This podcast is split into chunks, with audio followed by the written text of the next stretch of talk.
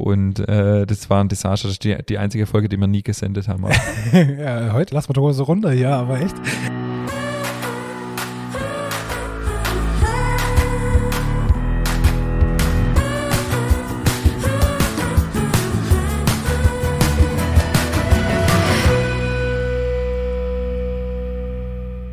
Hallo und herzlich willkommen zu einer neuen Folge unseres Podcasts Nachtschicht. Mein Name ist Ingmar Grimmer und mir gegenüber sitzt wie immer der wunderbare David Haas. Hallo David. Hallo Ingmar, hast du einen schönen neuen Einstieg überlegt? Also richtig, langsam läuft es richtig flüssig raus. Ja, super, perfekt. Wir können da eigentlich einmal aufnehmen und immer einspielen. Ja, finde ich gut.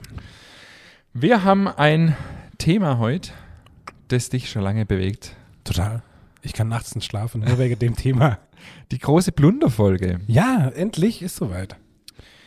Der David ist ein, bist ein Blunder-Fan. Ja, total. Finde ich äh, überragend. Ziehe ich äh, jeden Croissant tatsächlich vor. Echt? Ja. Apropos Croissant, eine Mitarbeiterin von mir ist gerade in Paris und hat mir heute ein Bild geschickt von, äh, von einem Croissant-Innenleben aus Paris. Und? Ja, sah schon ziemlich gut aus. Die können schon was, gell? Ja. Das ist schon abgefahren, ja. ja. Vor ein paar Tagen hat sie mir ein Bild geschickt von einer Bäckerei mit einem Baguette. Mhm. Ähm, von der Bäckerei, die der Präsident beliefert. Oh. Da wird ja jedes Jahr in Paris oder in Frankreich wird ein Wettbewerb ausgerufen. Ähm, beste Baguette. Oder, oder in Paris, wahrscheinlich nur in Paris. Und der, der den gewinnt, darf ein Jahr lang der Élysée-Palast Mhm. beliefern. Cool, ja. Cool. Also, cool finde, dass es äh, jedes Jahr wechselt. Finde Ja. ich cool. Und klar, ist natürlich eine schöne Ehre, wenn man da dann der Élysée-Palast beliefern darf. Cool, finde ich gut. Ich habe schon überlegt, ob ich mal ein Bellevue anfrage, aber Ja, mach doch mal. Habe schlechte, ich habe keinen Kontaktdaten. Doch. Äh, du Steinmeier, wie sieht's denn aus? Wenn ich auf Insta anschreibe, äh, kriege ich wahrscheinlich keine Reaktion. Ja, schreib doch mal an. Also Dreistigkeit siegt, hast du beim, beim Ding, beim äh, Hansi Reber ausgemacht. Von dem her, mach doch mal. Wir steigen wie immer äh, seit nach unserer Sommerpause ein mit zwei Feedbacks. Ja. Äh, sehr unterschiedlicher Art. Das eine Feedback, David, ähm, bezieht sich auf deine Risotto-Thematik, Ja. die wir in der vorletzten Folge äh, besprochen hatten. Du hast ja gefragt, ob es die Möglichkeit gibt, ein Risotto vorzukochen und das dann äh, mit etwas weniger Aufwand, wenn man so vier Gänge Menü kocht, äh, herzustellen. Und der liebe Daniel hat uns geschrieben und ein Rezept direkt in der Anhang hängt und schreibt, er macht nur noch seit Jahren die, Wand, die Variante von Johann Läufer. Ich gehe jetzt mal davon aus, dass es der gute alte Johann Lafer ist. Ja, ja, ja, ja. Ja- Jamie Oliver warst du, oder? Nee, nee, nee, nee, Johann Läufer. Ah ja, okay, okay. Ja, gut. also okay. Johann Lafer, Ja. das war vermutlich die Autokorrektur. okay. Und er hat direkt ein Rezept mit in der Anhang geschickt. Und was allerdings nicht so genau aus diesem Rezept hervorgeht, ob man das jetzt vorbereiten kann oder nicht. Ja, okay. Ja, also genau, also das Rezept ist mit Sicherheit sehr, sehr gut. Aber an dieser Stelle, lieber Daniel, gern auch nochmal die Info, ob man das dann gut vorbereiten kann. Ja. Und äh, sollen wir das Rezept in den Anhang packen? Dürfen wir das? Mit Quelleangabe vielleicht. Quellangabe vielleicht, ja. ja. Lass uns mal kein Plagiat machen. Also es hört sich auf jeden Fall gut an mit Mozzarella und Basilikum gefüllte Kalbschnitzel auf Rucola-Risotto. Ey, aber dann rede mir gerade von zwei unterschiedlichen Rezepte, weil uns hat nochmal jemand geschrieben, ich glaube, er heißt, und das war ein Jamie Oliver Rezept. Echt? Ja, ja.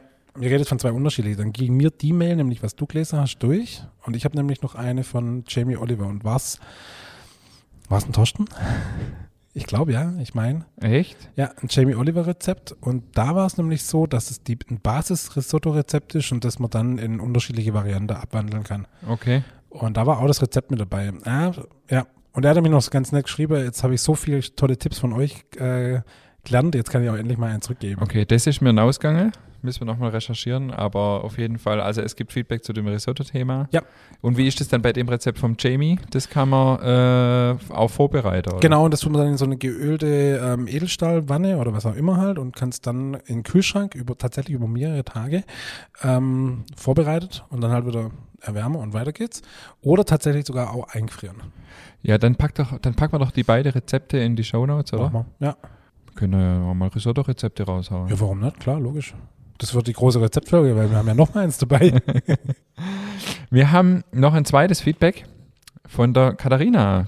Die Katharina ist wiederum die Freundin von der Julia aus Lörrach, die uns äh, auch vor ein paar Folgen so ein ausführliches und nettes Feedback ähm, zurückgeschrieben hat. Und als wir dieses Feedback vorgelesen haben, hat die Katharina äh, gestützt, weil sie wusste nicht, dass die Julia äh, uns geschrieben hat und wurde dann sofort hellhörig bei Julia aus Lörrach und hat uns ebenfalls ein sehr ausführliches äh, Feedback gesendet und äh, mit einem richtig coolen Anhang, wo die zwei Mädels, die Julia und die Katharina, äh, sich dermaßen über unser Schneidebrett äh, und unsere Podcast-Tasse, nee, unser Backbuch, äh, freuen als GIF noch hinter angehängt. Das fand ich sehr cool.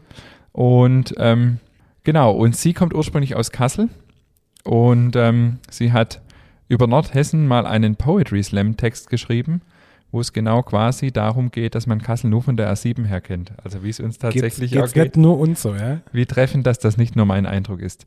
Ansonsten lässt sich über Nordhessen noch Folgendes sagen. Brezeln hat es bei uns nur im Urlaub in Bayern gegeben. Der Brezel-Äquator liegt also in jedem Fall unterhalb. Und Maultaschen, hat er mir ja auch neulich davon, Ja. habe ich dann mit 21 Jahren im Studium in Ludwigsburg kennengelernt. Ah, okay. Mein zukünftiger Mann hat mich in diese kulinarische Welt eingeführt. Offensichtlich hat es gefunkt. Also sprich, es gibt, man kennt doch nicht überall Maultasche. okay. Brotende heißt bei ihr übrigens Christchen. Habe jetzt auch noch nie gehört. Wir müssen das echt mal aufschreiben. Ja. Dass wir das mal sammeln, wie die Mhm. wirklich heißen, ja? Und sie hat auch jetzt unser Backbuch und sie kommt aber leider nicht so arg viel zum Rezepte testen, weil, äh, obwohl ich gerne backe, wird mir die Nähe zu Untermünkheim zum Verhängnis. Sie wohnt nämlich in der Zwischenzeit bei uns in der Gegend. Und da es aber nicht alle Rezepte ja dauerhaft im Laden zu kaufen gibt, wird sie demnächst noch in den Backgenuss kommen. Dann war die Katharina auch diejenige, die bei uns neulich mal vor ein paar Wochen im Laden stand äh, und ich habe es hier dabei als Foto, können wir leider, äh, seht ihr jetzt leider nicht, ich zeige es jetzt mal dem David. Ja. Die Katharina stand mal am 22. Mai diesen Jahres bei uns vom Laden in der Samstagsschlange und hat daraus ein Bild gemalt. Aber mega also cool. sie ist künstlerisch sehr begabt und hat die, dieses Gemälde Anstehen beim Grimmer genannt. Und ich habe das dann unterschrieben. Genau, das ist so ein bisschen unsere Verbindung. Und äh, sie hat jetzt die Idee, einfach mal bei uns auf dem Ofenbänkle zu sitzen und das einfach mal zu zeichnen, wie wir in der Backstube rumbuseln. äh, mal gucken, vielleicht wird ja was draus. Das fände ich auf cool, jeden Fall ja. richtig cool. Und genau, und sie bedankt sich noch für jede Menge Tipps, Stories und Hohenloisch für Anfänger. Und ihr seid mega, schreibt sie zum Schluss. Also Mhm. nicht mehr, ja, kann man so stehen lassen, oder? Auf jeden Fall, ja. Mega. Vielen Dank, liebe Cool. Katharina, für dieses sehr, sehr ausführliche Feedback. Mhm. Und wie gesagt, vielleicht gibt es doch irgendwann tatsächlich mal ein Gemälde aus unserer Backstube. Fände ja cool. Fände ich cool, ja. Geil, vielen Dank. Also mega. Also die, auch die, die Qualität von dem Bild ist echt richtig Ja, cool. ja, Und vor allem, also hat sie das wirklich während dem Stehen Ja. in, genau. in der Geschwindigkeit? Ja. Entschuldigung, in der in Geschwindigkeit, also in der Zeit, wo ich in der Schlange stehe, kriege ich das Haus vom Nikolaus hin. Ja.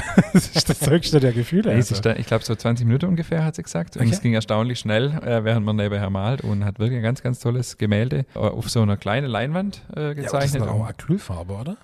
Keine Ahnung. Ey, ich müsste da eine Staffelei aufstellen und meinen Ja. Farbkasten und also krass, also wirklich richtig Hut gut. ab. Also echt. Das war so ein Gänsehautmoment an dem Tag. Meine Mitarbeiterin kam zu mir hin und gesagt, Chef, äh, da ist eine Kundin im Laden, die hat gerade Gemälde gemalt, während sie angestanden ist. Also wirklich unsere Bäckerei im Hintergrund und so die Ja. Leute vor.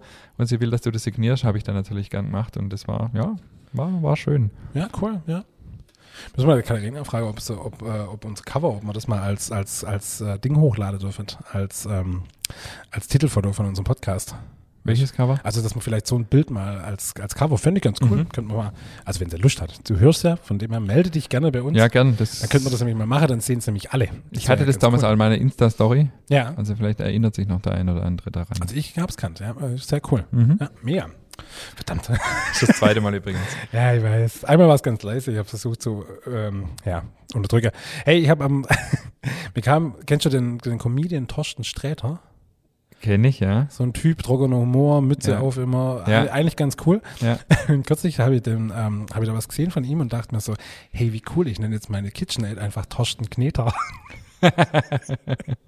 Findest du den gut?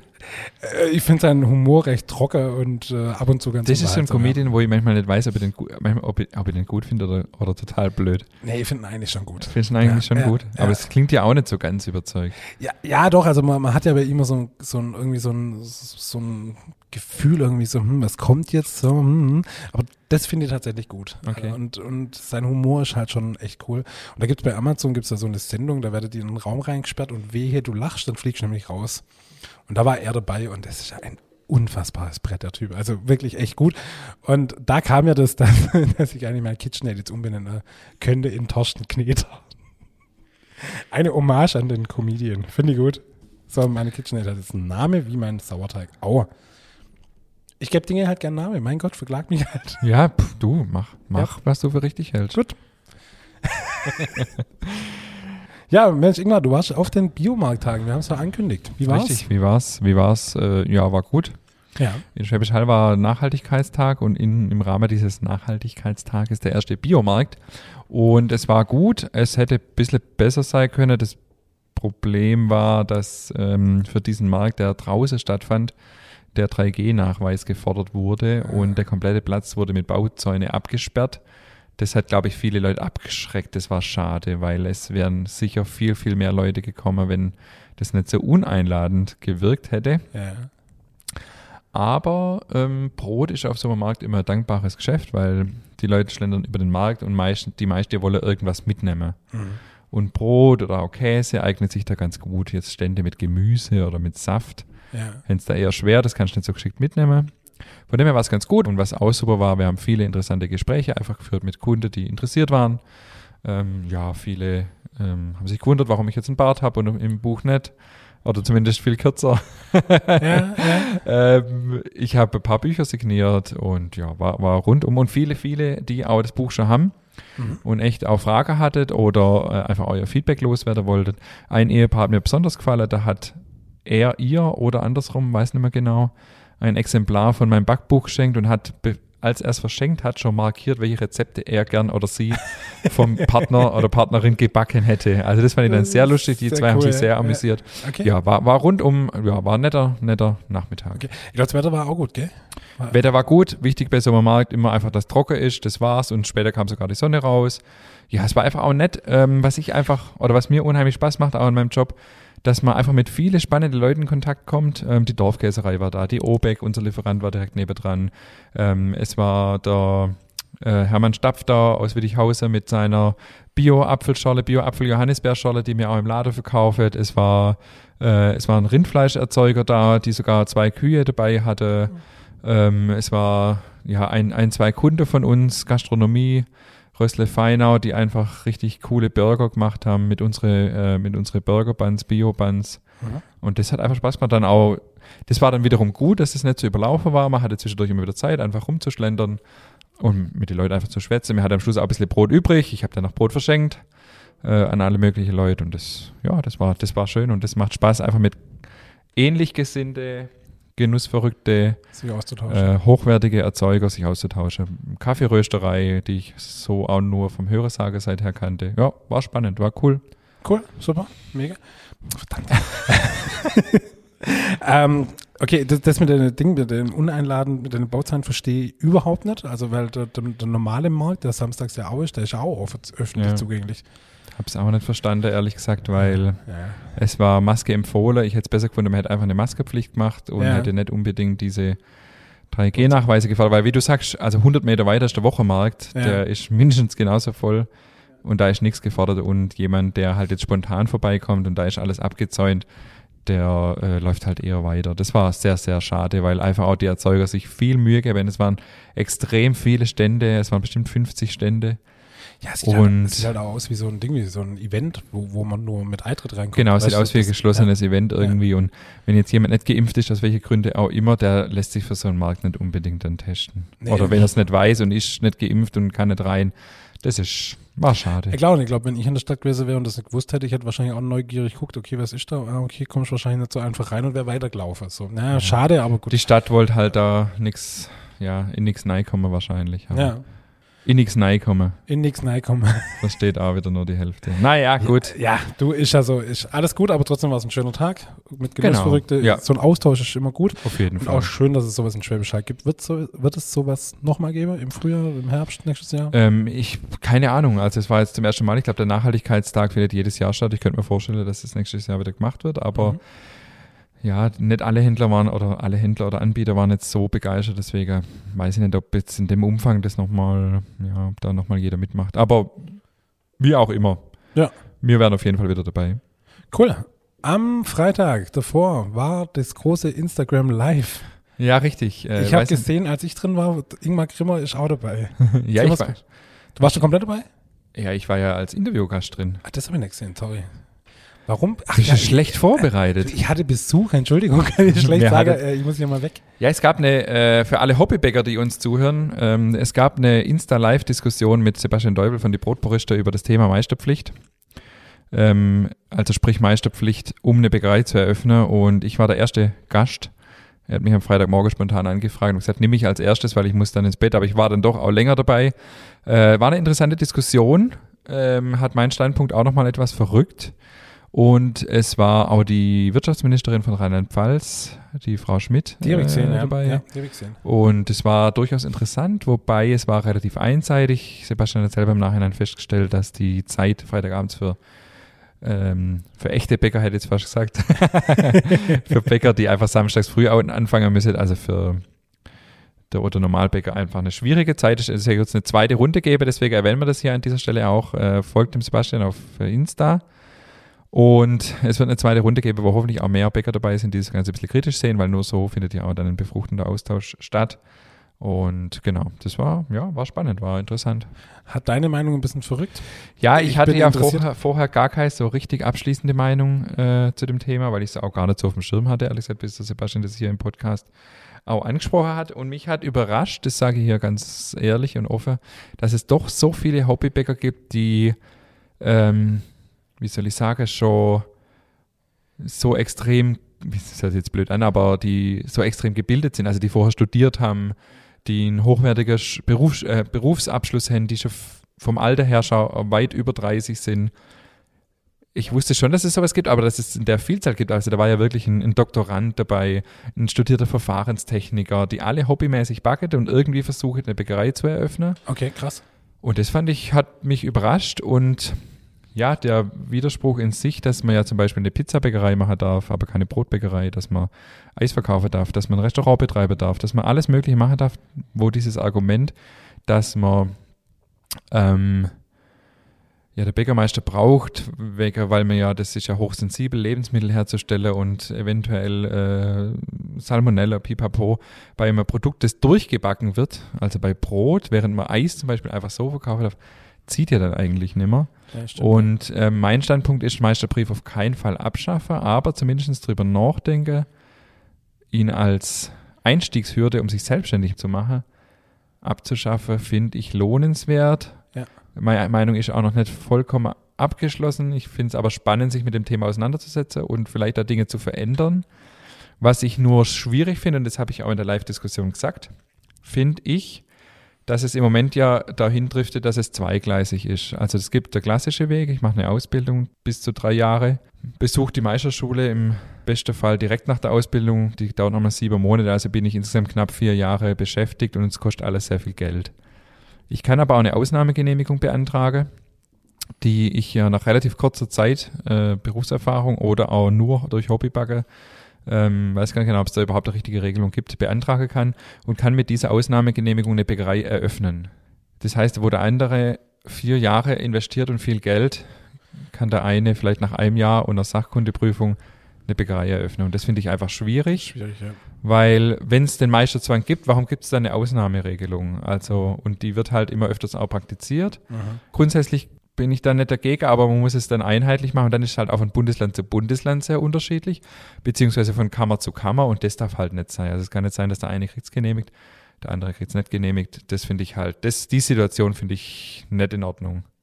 Ich habe den Fall bei mir im Betrieb. Ich habe einen Mitarbeiter, da hat er, haben die Eltern eine Bäckerei und der hat ganz klassisch die Ausbildung belegt, ist jetzt ein paar Jahre in verschiedene Bäckereien unterwegs, wird wahrscheinlich irgendwann der Meister machen, dann vielleicht die Bäckerei übernehmen und ein anderer Mitarbeiter von mir ist ein Quereinsteiger, der seine Ausbildung ähm, jetzt beendet hat, weil er festgestellt hat, wenn er die Ausnahmegenehmigung beantragt, ist er viel schneller am Ziel.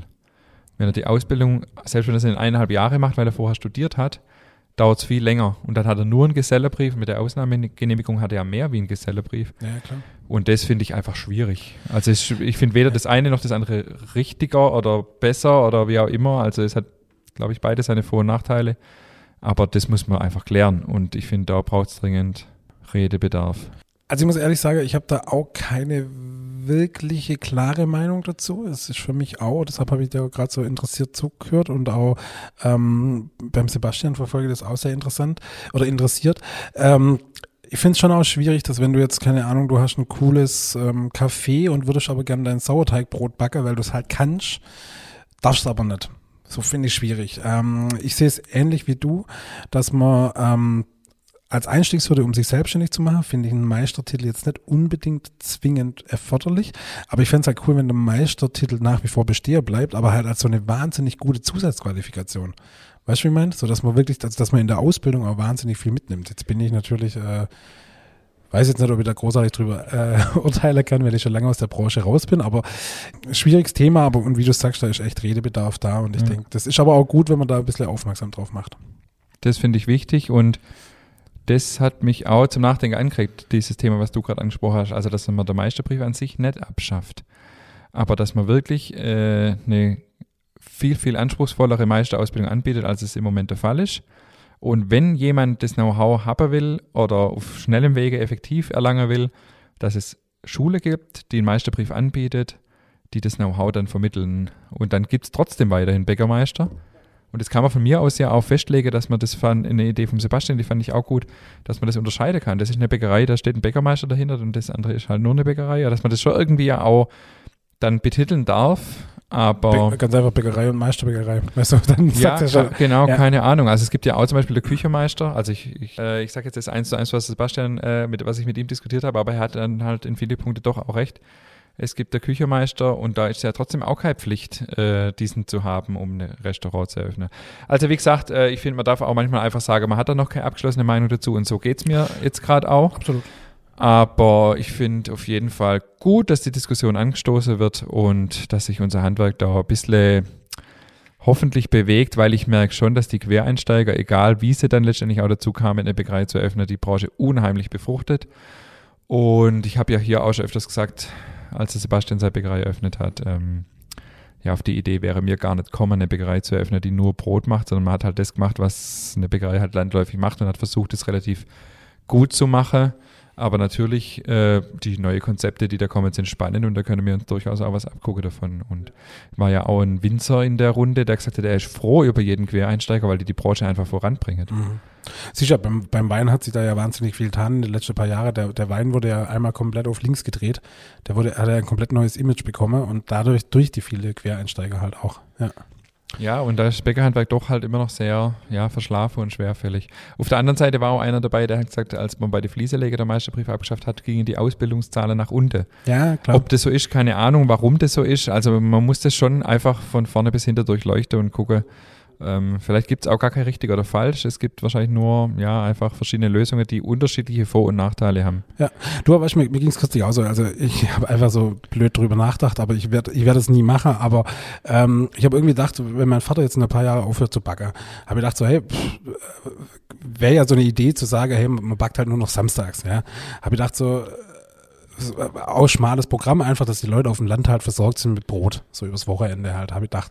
Ähm, habe ich aber auch gedacht, wenn, wenn das mein Vater nicht, nicht macht, und also es war wirklich so, die, wo ich gedacht habe, so, ja, könnte ich auch mal, weißt du, äh, wie gesagt, würde ich nie machen, aber dürfte ja gar nicht. Früher hast du auch äh, im Dorf Backe und hast dann alle Geber, so, weiß ich nicht, ja. Ja, da ist ja auch so, so Bauernhöfe, Hofläden, die dürfen ja auch backen und verkaufen. Das ist auch so eine Grauzone, die ja eigentlich nicht ganz fair ist. Ja, also. Aber macht das doch, das ist doch eine coole Idee. Ich, ich habe auch schon gesagt, das wäre eigentlich ganz cool. So, ich ich mach, übernehme den dann und, und stell dich an. Ja, genau, und du stellst mich dann, dann an. Meisterbrief. ja, aber ich fand das eigentlich cool. So samstags backst halt, was weiß ich, für, für so das kleine Ort brauchst du auch nicht so viel Brot. Ja? Und wenn dann einfach, was weiß ich, samstags 50 Leib Brot backst, so in, was weiß ich, in zehn Jahre oder so, wäre doch irgendwie cool, aber darfst halt nicht. Ja? Also ist echt krass. Ja, ist verrückt, aber schön, dass Bewegung drin ist. Schauen wir mal, wir werden es auf jeden Fall verfolgen und weiterhin vertiefen das Thema. Jo, ja gut, dann starten wir durch mit dem Blunder, oder? Jo, starten wir durch. Äh, Blunder. Was, was, äh, was verbindest du mit Blunder? Ich muss echt sagen, du hast eine witzige äh, Anekdote rausgezogen drüber. Der Wikipedia-Eintrag über, über Blunder finde ich ganz gut. Also für mich sind es klassisch süße Stückle. Genau, also bei uns äh, hier in der Region sagt man ja süße Stückle. Und ich habe da auch echt so eine Kindheitserinnerung dran. Ähm, und zwar gab es bei uns in der Familie äh, immer am Anfang des Monats eine Tüte süße Stückle, für jeden eins. Ach, okay. Weil mei- für meinen Vater wiederum war das so eine Kindheitserinnerung, weil mein Opa hat äh, seinerzeit bei Bosch geschafft und da gab es immer am Anfang des Monats eine Lohntüte. Also da war die Kohle drin Ja. und immer wenn es die gab, ist der zum Bäcker und hat für jedes Kind ein Süßstückle Ach, geholt. Und irgendwann ist es meinem Vater mal wieder eingefallen und dann hat er das wieder eingeführt bei uns, so als Tradition, weil für die damals, also für meinen Vater und seine Geschwister war das halt was voll Besonderes. Und dann war das bei uns so Tradition, immer Anfang des Monats gab es an einem Nachmittag eine Tüte voll süße Stückle. Wir waren ja eine Handvoll Kinder, zwei Handvoll und das war schon auch immer was Besonderes. Ach, cool, ja. Das verbinde ich mit süße Stückle. Wie sagt man wohl in andere Gegenden? Ich hab keine Ahnung, ich weiß jetzt echt nicht. Blunder, Blunderstückle. Plunder ist ja eigentlich voll das Plu- hässliche Wort. Blunderteilchen habe ich auch schon mal gehört. Ja. Also, aber Süßes Teilchen. Feingebäck. ja, oder man, man nennt es sogar. Man sagt halt einfach Vanillehörnchen und äh, Schnusshörnchen und sowas Ja, halt, oder? Sammelbegriff muss ja trotzdem irgendwie geben. Aber Teilchen ist, glaube ich, so das hochdeutsche Wort dafür, oder? Teilchen, ja. Süße Stückler finde ich cooler. Ja, finde ich auch Ich habe tatsächlich mal, wie du gerade schon angekündigt hast, bei Wikipedia nachgegoogelt, was heißt Plunder. Plunder, ursprünglich niederdeutsch oder niederländisch, im Hochdeutschen seit dem 14. Jahrhundert, bezeichnet allgemein billige, wertlose, unnütze Dinge, Gerümpel, Kram. Mundartlich auch für Bettzeug, habe ich noch nie gehört. Habe ich auch nicht gehört. Im Backhandwerk den Plunderteig. Mhm. Interessant, oder? Echt interessant, ja. Ja, sagt mir auch so, der, der Blunder hier, was soll denn der Blunder hier? ja. Wie, wie, wie kommt man dazu, Gebäck als Blunder zu bezeichnen? Also wer das weiß, Vor allem, wenn es schon so negativ behaftet ist. ja, Krass. verstehe auch nicht. Ja. Das deutsche Lebensmittelbuch, jetzt kommen wir mal zum eigentlichen Blunder, legt in den Leitsätzen für feine Backwaren Anforderungen für Blunder und dänischen Blunder fest. Blunder enthält mindestens 30 Kilo Butter oder die entsprechende Menge Milchfetterzeugnisse oder Margarine oder praktisch wasserfreie Fette bezogen auf 100 Kilogramm Getreideerzeugnisse und oder Stärken. Mhm. Alles klar, oder? Also 30 Prozent. 30 Prozent, kann Ja. man auch sagen. Genau. Dänischer Blunder, auch Kopenhagener, enthält mindestens 60 Kilogramm Butter oder die entsprechende Menge Milchfetterzeugnisse oder Margarine oder praktisch wasserfreie Fette bezogen auf 100 Kilogramm Getreideerzeugnisse und oder Stärke. Boah, das ist aber krass. Das Doppelte. Krass, okay. Das ist heftig. Dä- Bei uns in der Kindheit gab es immer so eine Bäckerei, die hat immer dänische Fruchtblunder gehabt. Aha. Okay. Das war so ein Blunder und dann war der halt mit frischem Obst belegt. krass. Das österreichische Lebensmittelbuch legt für Blundergebäck fest, dass in den Teig mindestens 250 Gramm Fett auf 1000 Gramm Grundteig eingezogen werden müssen. Im Grundteig enthaltenes Fett zählt also nicht dazu. In das Torierfett eingearbeitetes Mehl zählt zum Grundteig. Eingezogen, das kommen wir mal gleich noch drauf, was das genau bedeutet. Ja. Das ist also die lebensmittelrechtliche Definition von Blunder. Ich, ich denke schon die ganze Zeit drüber nach. In der Schule hatte man es früher. Es gibt also normale Plunder, so wie wir ihn halt kennen. Dann gibt es dänische Plunder. Da gibt es aber nochmal einen. Holländisch, kann das sein? Nee, das verwechselst du mit Blätterteig. Ah, es ja. gibt den deutschen Blätterteig, den französischen Blätterteig und den holländischen Blätterteig. Jetzt, okay, ja, ja, okay. Kleiner okay. Ausflug. Was ist der Unterschied? Irgendwo wird das, der Butter gewürfelt. Mhm. Warum? Also erklär mir den Unterschied. Also der deutsche Blätterteig ist ganz klassisch Grundteig Fett. Fett wird eingezogen in der Teig, eingeschlagen, eintoriert. Ja. Französischer ist genau andersrum. Das Fett außen, der Teig wird ins Fett eingezogen. Sehr interessant, schmeckt sehr fein. Und der holländische, auch sogenannte Blitzblätterteig, ist, dass man einfach äh, die Margarine würfelt und ganz kurz praktisch in den Teig einarbeitet. Dann hat man die ganze Würfel im Teig und toriert dann trotzdem ganz normal und funktioniert auch. Okay. Wobei die französische schon echt spannend klingt, gell? Ja, habe ich auch mal gemacht. Ja, okay. Ja, es schmeckt feiner wie, wie der deutsche, nicht so, nicht so fettig irgendwie. Aber der, der, der Anteil von, von Butter und ist trotzdem gleich. Ah, okay, wow. Okay, cool. Ja, klingt äh, spannend. Blätterteig ist nochmal eine ganz andere Baustelle. Ja. Macht man heute weniger, weil es einfach sehr, sehr, sehr fettreich ist. Und ähm, aber auch sehr spannend. Also wenn man das gut macht, das ist auch was, sage ich öfters, gell, ist auch was Feis. Ist was Feins, ja. Das ist so, das ist so dein Mega. So, Ist was Feis? ja, ja. Ja, aber Blätterteig, äh, ich fand das cool in der Bäckerei, wo wir zwei zusammen gearbeitet haben, da haben wir das ja dann alles noch selber gemacht. So, das war echt auch cool. Also Blätterteig fand ich schon, ist auch immer ein schöner Teig, finde ich. Ja. So, also echt ein spannender Teig. Im Verhältnis zum Plunder ist das nochmal ein bisschen was anderes. Ja, ist halt auch ja noch ein bisschen eine höhere Kunst, weil gar keine Hefe drin ist. Ja. Das heißt, es kommt komplett drauf an, wie toriere ich. Ähm, ja, das ist wahrscheinlich sogar fast eine extra Folge wert. Aber wir sind heute nicht beim Blätterteig, sondern beim Blunder. Kommen wir mal zur Praxis, der ich sage, oder? Ja. Was macht man aus Blunder? Ganz klassisch. Süße Stückle. Was für Sorte? Was ist deine Lieblingssorte? Ich bin ja, das habe ich dir ja schon mal gesagt, ich bin ein großer Nussfan. Ich finde Nuss im süßen Stückle, ja, da vorne liegt, die kann ich kaum an mich halten. Ähm, Beißnei. ja, während, während der Podcastaufnahme. ist Doch, echt mir schwierig. hattet, ich habe gestern eine Folge von meinem Freund Wolfgang Schüttler gehört, Ohrenbrot-Podcast, und der hat eine Vesperstange aus meinem Backbuch nebenher verspeist. Ah, das habe ich auch gehört, aber stimmt, ja, der hat doch echt gut gegessen. Ja, gut, okay, ihr esst jetzt. Ähm, nee, also können, können wir ja, heute mal machen. ich finde ja Nuss super. Ich finde Nuss richtig gut. Und ich finde ähm, Mohn wirklich toll. Gedacht, sagst du Apfel, weil Apfel auch noch da liegt. Nee, ich finde Mohn wirklich super. Und ähm, so das Fruchtige brauche ich tatsächlich nicht so. Ich bin eher Nuss, cremig, also so Vanille oder sowas, finde ich auch cool. Das dann mit ein bisschen Frucht finde ich cool. Ja, das ist so mein, meine, meine Blunderwelt. Ja, also ich bin ein großer Schneckenudel-Fan. Hat man gehört jetzt, oder? Hat man das gehört, ja? Hoffentlich. Ähm, und ich finde beim Blunder einfach ganz arg wichtig, dass es so ein bisschen knusprig ist. Das ist aber meistens nach ein paar Stunden einfach nicht mehr der Fall. Deswegen ist die Nussschleife jetzt auch nicht mehr ganz knusprig. Ja, trotzdem ist es super so wie lecker. die Schneckennudel neulich. Ähm, was ich ja tatsächlich gar nicht mag, ist Mohn. Das ist so ziemlich das Einzige, was ich bei mir in der Bäckerei selber gar nicht esse. Nee. Da ganz schlimme Kindheitserinnerung an Mohn. Ach stimmt, das hast du mal erzählt, Und ja. deswegen ja. ist es bei uns so gut wie niemand in der Form. Also ich esse es auf dem Weckle oder so, gar kein Problem. Ja. Aber als süße Füllung kannst du mich. Nee. Ich weiß nicht mal, ob es nicht schmeckt. Ich kann es gar nicht essen.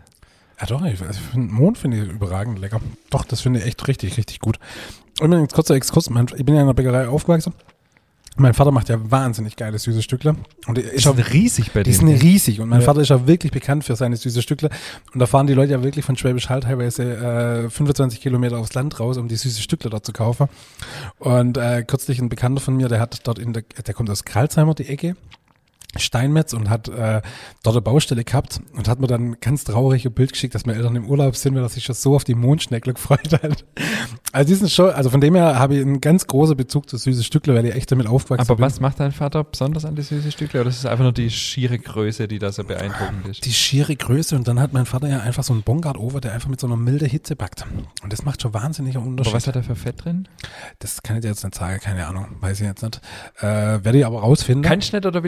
Hey, ich, ich, nee, ich weiß es wirklich nicht. Aber das würde mich Äh, mal interessieren. ja? Weil ich weiß, dass der, also ich habe die in Erinnerung, aber ich habe die tatsächlich nur von der Größe her halt so wahnsinnig Wahnsinn. riesig in Erinnerung. Die sind auch echt riesig und die sind aber echt, die sehen auch echt alle richtig gut aus und ja, das macht er richtig, richtig, richtig gut. Also das ist schon, und da hat er auch witzigerweise, äh, hat meine Mutter mir kurz erzählt, dass jetzt eine, eine Bäckerei, äh, nicht eine Bäckerei, ein, ein Betrieb, acht Kilometer, zehn Kilometer weiter weg, die wird jetzt jeden Dienstag mit süßen Stückler beliefert. Ach, weil die Mitarbeiter gesagt haben, Chef, lass doch mal von der, von der Bäckerei Haas die Sache liefern. Und meine Mutter packt das immer da für, für 10, 20 Leute, packt die da süße Stückler und fährt die da. hey, für die Mitarbeiter von der Bäckerei oder Nee, was? die Mi- Mitarbeiter von der, äh, ist ein Elektrobetrieb. Der so. Elektrobetrieb hat gesagt, hey Chef, wir hätten gern dienstags beim Vesper Ach hätte so, mir gern, gedacht, der Sü- Bäckerei. nein, nein, hätte mir gern süße Cool. Stückler von, von der Bäckerei Haas und da fährt meine Mutter tatsächlich 10 Kilometer, äh, die süße Stückler durch die Gegend. Finde ich auch witzig. Ja, Wieso bringst du denn hier süße Stückle mit hier? äh, können die mal machen, ja, stimmt. Also nächste Folge bitte. Ja, mache ich. Ähm, bring mal was mit. Krieg ich hin, krieg Keine. Mondschnecke für mich. Nur Mondschnecke. ja, aber du findest Mond nicht gut? Was ist so deins? Also meins ist tatsächlich ein Schneckenudel. Ich bin ein großer Schneckenudel-Fan. Ich finde das Wort einfach auch so sau cool. Schneckenudel. Das ist halt, glaube ich, der Inbegriff von Schwäbisch, oder? Ja, Schneckenudel. Schneckenudel, ja. Ja. Und äh, dann bin ich eher so der fruchtige Typ. Also ich liebe Zwetschgeblunder. Wir machen ja jetzt gerade aktuell, ich, also ich esse jeden Tag einen, das ist echt, man sieht es auch an mir. Äh, Und zwar machen wir da so Marzipanstreifen drunter, dann Zwetschge drauf und dann Streusel. Und da hast du diese Mischung aus dem säuerlichen Zwetschge und dem süßen Marzipan. Das ist, das ist, das ist, oh, das ist delicious. Was Feines. Was, Was Feins. Was Feins. Was Feins. Und ansonsten auch, ich mag Kirschblunder oder auch Kirschpudding, also Kirsch und Vanille. Ich liebe eh auch Vanille, das liebe ich auch, also Vanillecreme. Ähm, richtig selber kocht, wie mir es macht. Äh, das liebe ich. Was ich hasse, äh, ist dieser quietschgelbe Pudding, den man manchmal in Oh Bäckereien ja, sieht. ja. Diese Kaltcreme mit Haufen Farbstoff drin. Wir machen ab und zu also Puddingbretzle, die finde ich auch richtig gut. Ähm, Eiderbrille hat man da früher dazu gesagt. Wow, echt? Dein Ernst? ja, da muss ich leider noch oft dran denken. Okay. Ähm, also das sind so meine. Nuss bin ich gar, auch gar nicht so. Apfeltasche esse ich mal gern. Ja, Interessanterweise, jetzt wo du das gerade so sagst, so eigentlich finde ich Frucht ganz geil, aber ich glaube, wenn ich die Wahl habe, würde ich mich nicht dafür entscheiden. Warum auch immer, keine Ahnung. Ja, du, das ist. Aber gerade, wo du das gesagt hast, Zwetschgeblunder klingt geil, Apfel klingt geil, Kirsch klingt geil.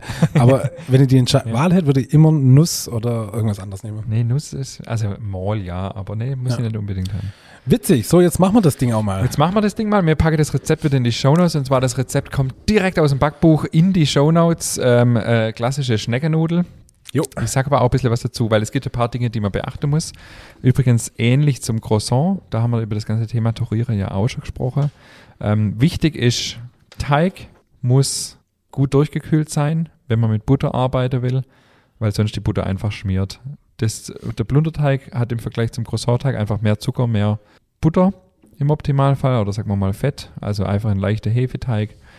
Also man kann auch gut einen, einen Hefezopfteig nehmen, wenn man, äh, wenn man den eh schon hat oder keinen, ja, und einfach da was wegnehmen. Und dann nimmt man ungefähr 25% Butter, also wenn man Kilo Teig hat, 250 Gramm Butter, um ähm, den Ei zu turieren, also einziehen in den Teig. Ähm, wir haben ja vorher von 30% gesprochen, das betrifft aber die gesamte Fettmenge, also sprich das, was im Teig ist, zählt da auch schon dazu und dann ist man über 30% äh, an Butter und gibt dann äh, zwei doppelte Touren, würde ich machen. Also sprich, ausrollen. Äh, in der Croissant-Folge habe ich das ja schon mal ausführlich erklärt. Wichtig ist, dass kein Mehl auf dem Teig ist, dass man abkehrt, dass, er, dass die Butter auch gut durchgekühlt ist, dass er nicht in den Teig reindrückt und dann äh, den Teig von beide Seiten so einschlage. Äh, also zwei Drittel von der einen Seite und ein Drittel von der anderen Seite und dann das Ganze nochmal umschlage, dass man vier Schichten hat, vier Lager und das zweimal.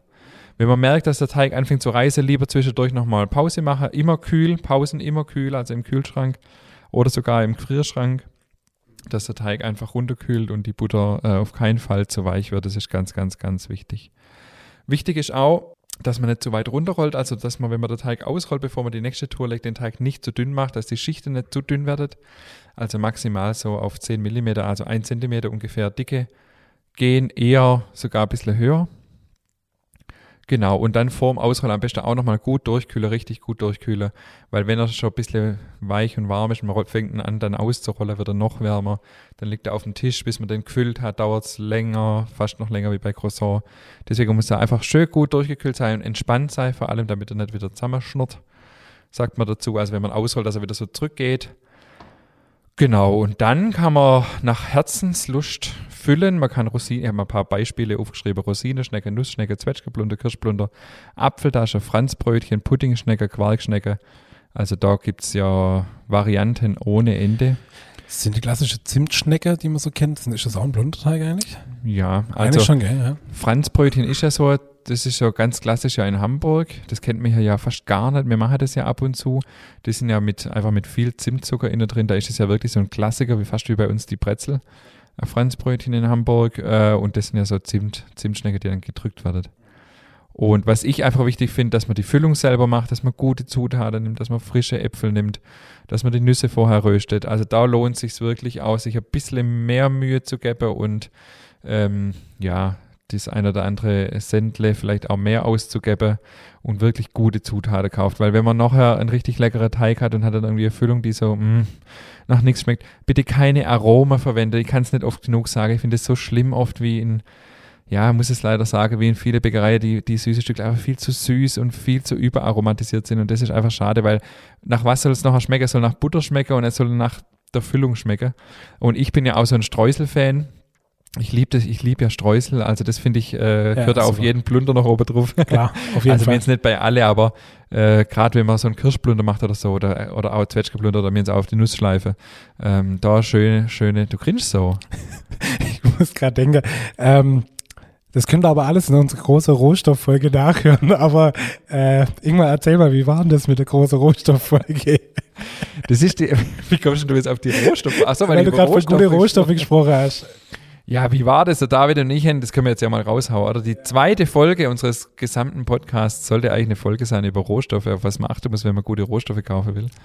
Und äh, das war ein Desaster. Das ist die, die einzige Folge, die wir nie gesendet haben, oder? Ja, weil nach zwölf Minuten saßen wir da, haben uns gegenseitig angeschaut und die Frage war, und jetzt? nach zwölf Minuten waren wir einfach fertig und deshalb haben wir gesagt, die, Das, das Thema hat nicht gezündet. das hat überhaupt nicht zündet und wir sind auch überhaupt nicht in den Flow gekommen und dementsprechend wurde die Folge nie veröffentlicht. Und ich glaube, die gibt's auch gar nicht mehr. Die haben wir, glaube ich, direkt danach gelöscht und einfach. Keine Ahnung, ob du sie noch im Archiv hast. und danach haben wir uns echt überlegt, ob man das alles wieder lassen. Äh, Erzähl mal, äh, da können wir jetzt ja auch äh, die allererste Folge Die erzählen. allererste Folge. ja, heute äh, lassen wir die Hose runter hier, aber echt. Ähm, nee, also Ingmar und ich waren äh, ganz, ganz stolz, dass wir jetzt einen Podcast zusammen machen und haben die erste Folge aufgenommen. Damals noch mit schlechteren Mikrofonen, das könnt man, könnt ihr alles mal nachhören, das hört man. Und wir nehmen auf und nehmen auf und waren richtig stolz, dass wir so im Flow waren und erzählt und erzählt haben. Und danach, kurz bevor der Ingmar dann gegangen ist, dachte ich so, ey komm, ich höre mal noch rein. Und dann war da ein Halt drauf, als, wär, als wären wir mitten in einer Turnhalle gehockt, aber nur wir zwei. Und äh, haben dann relativ schnell festgestellt, dass man das nicht bringen können und haben dann die erste Folge tatsächlich nochmal aufgenommen. Ja, äh, daraus glaub, haben wir. jeder daraus, guter Podcaster äh, muss das einmal durchmachen, dass er eine Folge zweimal aufmachen will. Ich habe das bei Gemischtes Hack auch schon gehört, dass die eine Folge mal Ja, ein zweites Mal aufnehmen. Weil die so wollte. Knacker drin hat. Ja. Genau, permanent so Knacker und sowas hat man halt.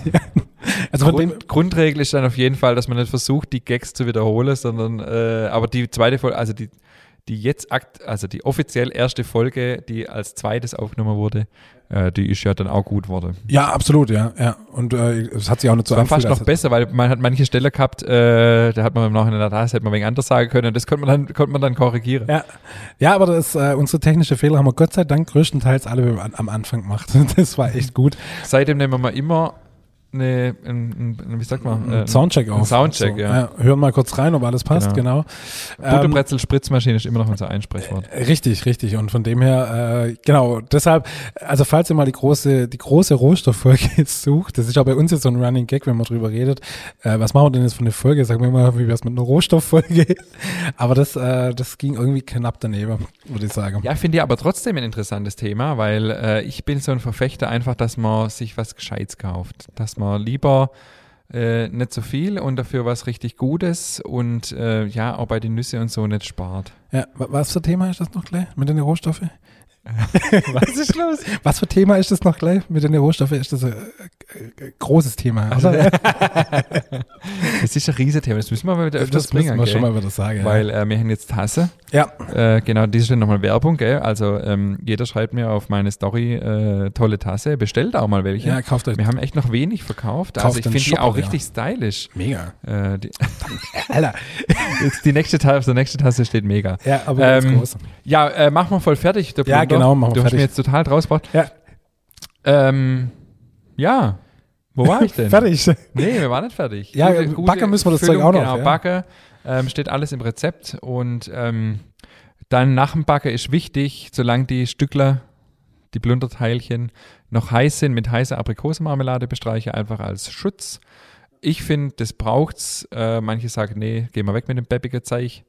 Ähm, Zuckerglasur kann man machen, muss man nicht, kann man gut auch selber machen mit Zitrone oder Wasser, Puderzucker anrühren ähm, oder auch Rotwein und Puderzucker, sieht auch cool aus, machen wir immer auf der Rotweinkuche zum Beispiel. Und dann hat man einfach was richtig Gutes, Leckeres und im Optimalfall ist er dann so richtig schön blättrig, butterig, knusprig und dann ist es was richtig, richtig Leckeres zum Kaffee. Ähm, also ich bin eigentlich ein Typ, ich esse jeden Tag ein Süßstückle. Geil. Entsprechend sehe ich aus.